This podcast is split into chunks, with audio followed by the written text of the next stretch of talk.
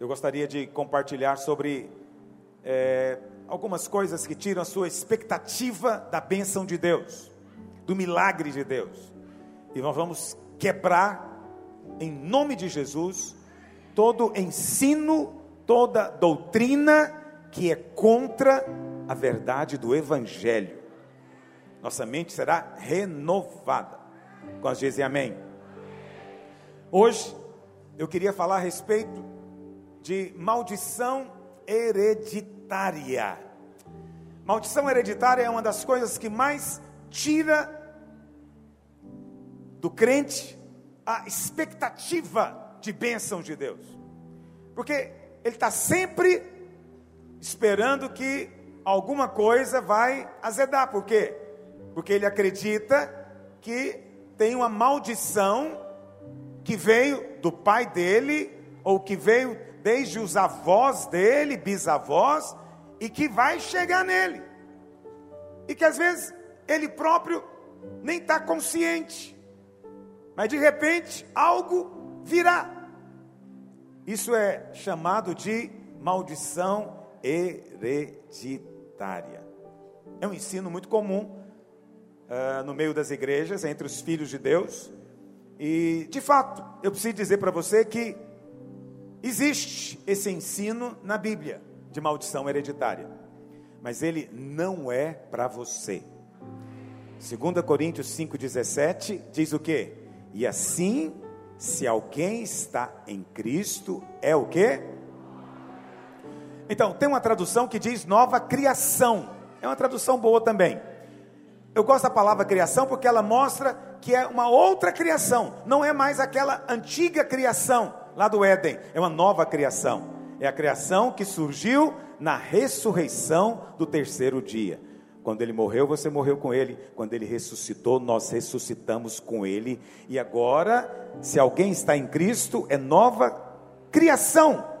Aleluia. Mudou aqui a tradução. Mas volta lá para o criatura, porque nós usamos é o criatura. E assim, se alguém está em Cristo, é nova criatura, as coisas antigas já passaram, eis que se fizeram novas. Diga, eu estou em Cristo. Então eu sou nova criação, nova criatura. Diga, as coisas antigas já passaram. Então, existe sim maldição, maldição hereditária na Bíblia, mas não para você, porque você é de outra criação. Lá em Gálatas 3, Gálatas 3, verso 13, Paulo diz o que? Cristo nos resgatou da maldição da lei, fazendo-se Ele próprio maldição em nosso lugar, porque está escrito: Maldito todo aquele que for pendurado no madeiro. Essa é uma profecia tão extraordinária, porque os judeus, a lei de Moisés, não previa crucificação. A lei de Moisés, ela executava por meio do apedrejamento. Não tinha, não pregava ninguém no madeiro. Mas a lei de Moisés foi escrita 1500 anos antes de Cristo. Mais ou menos uns 50 anos antes de Cristo começou o Império Romano. E esse império surgiu, eles tinham o costume da crucificação, ou crucifixão. Era a maneira como eles executavam os criminosos eles penduravam no madeiro. Mas é interessante que na lei de Moisés Deus disse: Maldito aquele que for pendurado em madeiro. Os judeus não faziam. Então, Jesus tinha que vir carregar a nossa maldição. Então ele não podia morrer apedrejado. Você sabe que nos evangelhos várias vezes os judeus pegaram pedra para jogar em Jesus? Várias vezes, depois de Jesus ensinar ou fazer alguma afirmação, os judeus pegavam em pedra para apedrejá-lo, mas não apedrejavam. Por quê? Porque o Senhor não ia morrer apedrejado, o Senhor ia morrer no madeiro. Por isso que os romanos foram levantados, porque o Filho de Deus tinha que ser feito maldição no nosso lugar. Então preste atenção: existe maldição hereditária? Existe, mas ela não é mais para você por uma segunda razão o Senhor Jesus já levou a sua maldição na cruz. Está me ouvindo? Ele já levou a sua maldição na cruz. Então nós nos apropriamos dessa verdade em fé. Mas ainda assim, muitos crentes vivem com medo do futuro. Eles vivem com medo por quê? Porque eles nunca sabem quando é que uma praga que vem lá do passado vai pegar eles agora. E aí, muitos se enchem de ansiedade. E aí, eles não têm aquela expectativa que eu tenho dito para você, aquela alegria de, de esperar a bênção de Deus a cada dia. Pastor, como é que essas maldições se manifestam? Então, há maldições hereditárias ligadas com enfermidade. São enfermidades que vêm de avô para filho, para neto, para bisneto, vai passando de uma geração para outra. Há muitas enfermidades assim. Então a ciência hoje chama de, de coisas hereditárias, né? genéticas. A Bíblia chama de maldições hereditárias. Existem maldições também ligadas a comportamento, a moral. Então, certos problemas que houve numa geração vai passando para outra, como alcoolismo, como droga, não é? Problemas no casamento, divórcio. Acontece numa geração e aquilo se estabelece daquela família e vai passando para outra. E aí você fala, pastor, isso existe, eu vejo na minha família isso. Na minha família tem esse negócio aqui que acontece, é, sempre está passando e alguém nasce, já nasce com esse problema que já tinha. E aí o inimigo mostra para você evidências dessas maldições, não é? Porque elas de fato existem, existiram no Velho Testamento. Existe um versículo lá em Ezequiel, Ezequiel perdão, Jeremias 31, verso 29, que diz assim: Naqueles dias já não dirão, os pais comeram uvas verdes e os dentes dos filhos é que se embotaram. Em outras palavras, os pais pecaram e os filhos é que sofrem consequência. Quantos de nós vivemos angustiados também com isso? Quantos pais, quando vem o filho doente, primeira coisa que vem na mente dele, o que, que é? Deve ser eu que errei. Foi eu que pequei. Eu, eu fiz algo muito errado. Olha o que está acontecendo agora com meu filho. Essa é a maneira como o diabo vem para prender. Lá em João capítulo 9, Jesus encontrou um cego na beira do caminho e os, os discípulos foram logo perguntando: quem foi que pecou? Foi ele ou os pais que pecaram para nascer desse jeito? A resposta do Senhor foi o quê? Não interessa quem pecou, não interessa quem pecou. Isso está aqui para que se manifeste a glória de Deus. Você está vendo um problema? Ele está acontecendo, é uma ocasião para que se manifeste a glória de Deus. É terrível quando existe um ensino que, em vez de trazer libertação, traz jugo, traz peso, traz condenação na vida do crente tira a expectativa da bênção. Deus não se agrada quando você acorda de manhã esperando algo ruim. Deus se alegra com filhos que acordam exultantes, esperando coisas boas acontecerem com ele, porque é isso que está no coração de Deus a seu respeito. Essa história de do pai chupar a uva verde e a boca do filho ficar embotado, já passou. Mas pastor, não está na Bíblia? Eu já ouvi isso, eu já ouvi, eu já fui em alguns lugares, eles disseram. Sim, está na Bíblia. Êxodo capítulo 20, verso 5. Projeta para mim. Êxodo 20, verso 5. Essa afirmação ela aconteceu lá no Monte Sinai.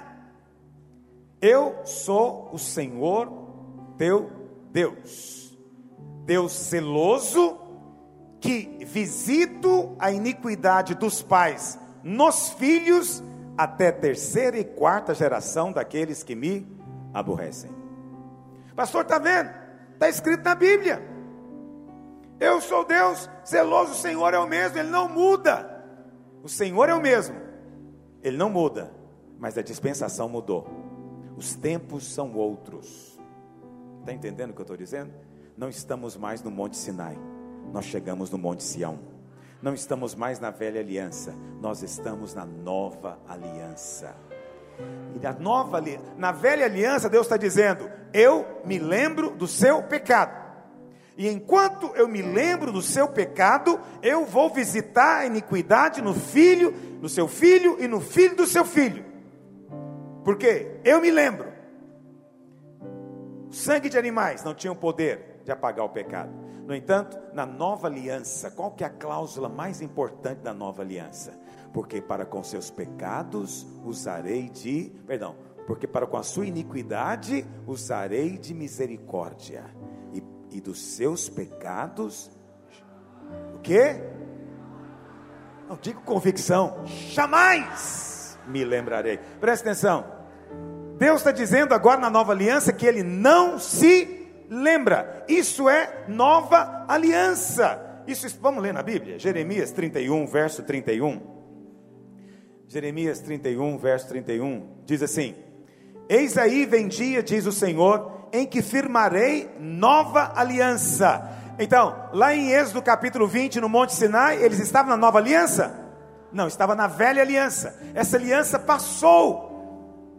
Por isso, é importante que você entenda que não basta ser bíblico, tem que ser da nova aliança. Você vai em algumas igrejas e eles vão falar coisas e fazer coisas, e eles vão dizer para você: está na Bíblia mas não basta estar na Bíblia, é preciso fazer parte da nova aliança. Tem coisas que estão na Bíblia, mas são de outra dispensação, não são para você mais, não se aplica a você mais. Pastor, por que, que elas estão escritas então? Para você valorizar a dispensação que está vivendo hoje para você saber como é que era e como é que se tornou agora. Você é um privilegiado de viver nesse tempo. O favor e a graça de Deus estão sobre você.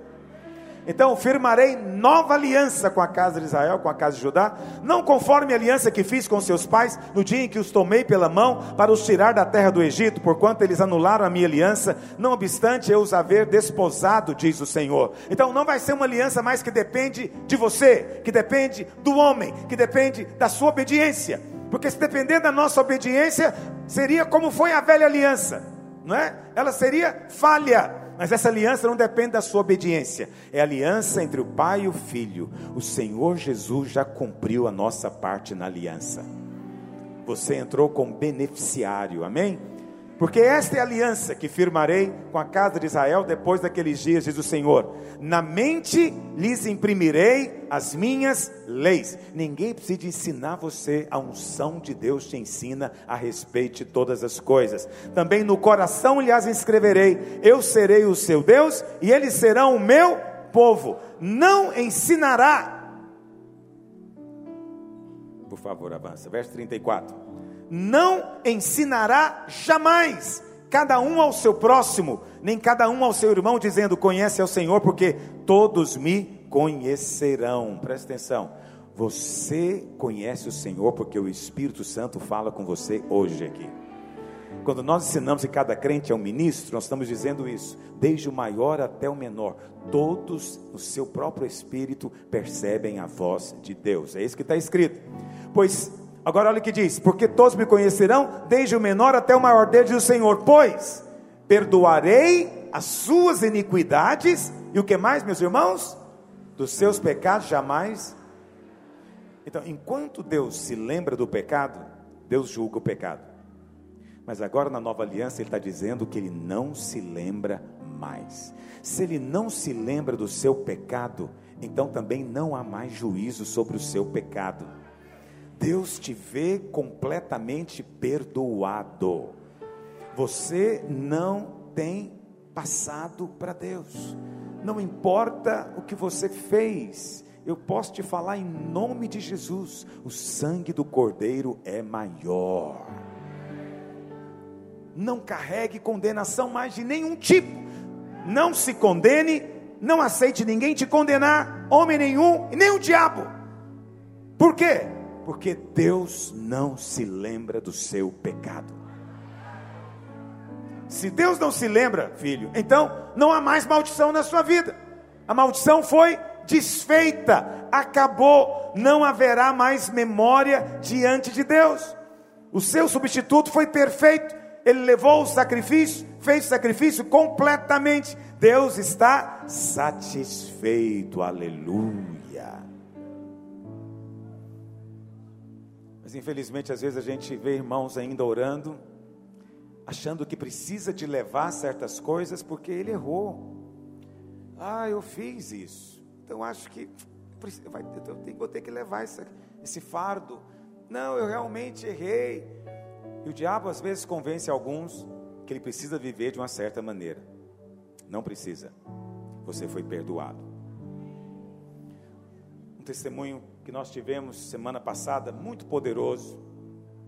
Vou falar para você, porque na hora que veio a palavra de conhecimento aqui, eu mesmo pedi para a pessoa nem se revelar, porque é uma coisa muito íntima. Mas o Senhor mostrou uma irmã que não consegue ter filho. E o Senhor disse que ela não conseguia ter filho porque ela achava que tinha cometido um pecado imperdoável. No outro dia, depois ela teve que ter coragem de conversar comigo. E ela veio dizer, pastor, eu pratiquei um aborto. Eu estava na igreja, me afastei, engravidei e pratiquei o aborto. E eu carrego essa culpa há 10 anos.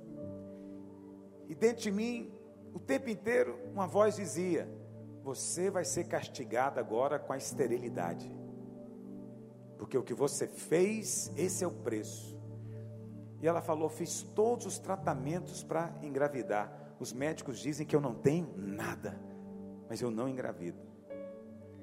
E ela falou: Mas quando falou naquela reunião da palavra de conhecimento, Deus falou para mim que era eu. E o Espírito Santo foi lá na casa dela e falou para ela: Eu estava lá, eu te conheço, mas a sua dívida está paga. Você não deve mais nada. O Filho de Deus pagou por você. Eu acredito que ela vai engravidar antes de acabar o jejum. Ninguém sabia, nem o marido dela sabia do que tinha acontecido no passado dela e ela carregou anos esse peso. Anos, dez anos, dez anos, o diabo oprimindo. Mas nós temos uma palavra de boa nova para você. Seu pecado foi esquecido. Não há mais memória diante de Deus. Não importa, você acha que ele é sujo, o sangue de Jesus lava. Não importa o quanto você acha que ele é grande, o sangue de Jesus é maior. A Bíblia fala que o Senhor Jesus estava na cruz. E na cruz, ele foi levando cada aspecto. A Bíblia fala quando ele foi açoitado, ele estava levando também as nossas enfermidades, nossas maldições, porque a doença é maldição. Ele levou quando ele foi açoitado. Quando ele derramou o sangue com os cravos na mão, ele estava pagando o preço dos nossos atos, nossas ações, os cravos nos pés, dos nossos caminhos errados, tortos, distantes de Deus, a coroa de espinhos, nossos pensamentos malignos, foi tudo julgado nele. E a Bíblia fala então que chegou um momento em que Jesus viu que estava tudo consumado, estava tudo pronto. Mas é como se ele se lembrasse de algo. Eu falo com reverência. É como só. E ele então diz o que? Eu estou com sede. Eu tenho sede. E então trouxeram para ele vinagre. E colocaram, ele bebeu o vinagre. Por que o vinagre? Porque lá em Jeremias nós lemos do ditado que se dizia em Israel: Os pais chupam uva verde e o dente dos filhos é que fica embotado. O vinagre é o, é a uva, é o vinagre, é, é o vinho azedo da uva que você põe na sua boca, vai ter a mesma sensação da uva verde. Vamos ler isso na Bíblia? João capítulo 19, verso 28. Olha o que diz na cruz do Calvário. Depois, vendo Jesus que tudo já estava consumado, presta atenção, estava tudo consumado. Não é impressionante? Ele, ele entendeu, já paguei tudo, está tudo pago. Ele viu que estava consumado, para se cumprir o que a Escritura dizia. Estava tudo pronto, mas ele é como se ele pensasse: não, ainda tem uma coisa, tem uma coisa ainda. Foi a última coisa. Ele falou o quê? Tenho sede. Estava ali um vaso cheio de vinagre. Embeberam de vinagre uma esponja e fixando-a num caniço de sopo lhe chegaram à boca. Quando, pois, Jesus tomou o vinagre, aí ele disse: Agora está pronto, agora está consumado. Quer dizer, ele percebeu que estava tudo pronto, mas faltava uma coisa. Quando ele fez essa última coisa, ele falou: Não, agora, agora está consumado. O que, que ele fez naquele momento quando ele tomou o vinagre? Ele tomou as nossas maldições hereditárias. Nunca mais a boca dos filhos vai ficar embotada. Porque ele embotou a, a própria boca no vinagre para dizer: Eu estou levando o seu pecado, o castigo do pecado do seu pai, do seu avô, do seu bisavô. Porque era até quarta geração. Quando ele levou a nossa maldição, aí ele disse: Está consumado. Terminei, está pronto, está feito. Então, vou te dizer, foi a última coisa no Calvário. Mas é impressionante como até hoje muitos crentes vivem debaixo desse jugo, o jugo da maldição hereditária. Crentes que vão a reuniões e nunca conseguem se livrar da maldição. Já quebraram maldição hereditária dezenas de vezes e nunca parece que acaba e está o tempo inteiro sentindo preso a essas coisas do passado quero dizer para você, filho, independente do que você sente, independente do que você vê, eu quero te falar o que a palavra de Deus diz. Ele já levou todas as nossas maldições. Ele tomou o vinagre. Sua boca não vai ficar embotada mais. Não haverá mais maldição sobre você. Pastor, isso não quer dizer que a gente sofra ainda algum tipo de maldição? Amanhã eu vou te explicar. Você pode sofrer maldição ainda só se você permitir, quiser. E uma das maneiras como você permite é crendo. Crendo. Quando você vai em algum lugar e você ouve o ensino, e você acredita no ensino, você começa a ver a maldição. Ela começa a ser visível para você, porque você aplicou fé para aquilo. Mas não entre nós. Hoje eu quero orar por todas aquelas doenças hereditárias, que você sabe que veio de avô, bisavô, nem que seja uma, uma alergia, uma rinite que sua família toda tem. Todo mundo, né, faz o tamborilado no nariz. Virou a marca registrada da família. Mas não vai ser sobre você. Porque ele levou todas as nossas maldições. Na sua casa, Todo mundo separou, todo mundo divorciou, menos você. A maldição não pode mais pegar você. Na sua família é muito comum os homens se tornarem alcoólatras, menos os seus filhos. A maldição não virá sobre eles. Na sua família tem outros tipos de coisas que você sabe. Era na sua família. Mas você agora não está mais ligado, não está mais conectado. Você está agora ligado a outra conexão espiritual. Você foi enxertado em Cristo. Por isso essas coisas não têm mais poder sobre nós. Quantos creem no que eu estou dizendo? Se você crê, você recebe. Amém? Eu gostaria que você que tem orado, e o seu alvo de oração nesses dias é uma doença ou um problema hereditário, uma maldição hereditária, eu queria que você ficasse de pé para se apropriar dessa verdade na sua vida agora, em nome de Jesus.